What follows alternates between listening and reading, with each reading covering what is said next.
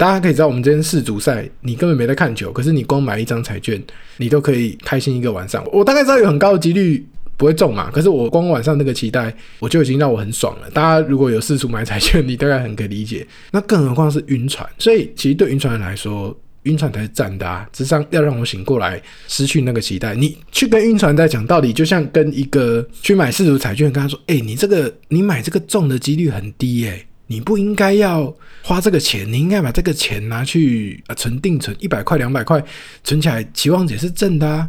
你买这个彩券，期望值就是负的啊，他哪可能听得进去？我们都是那个彩券仔嘛，我们都是那个晕船仔嘛。我知道那个期望值是负的啊，但又怎么样？我买的之后。”我这个晚上就是开心的嘛？那那个开心可能是我真的花两百块我也买不到的啊，那为什么不做？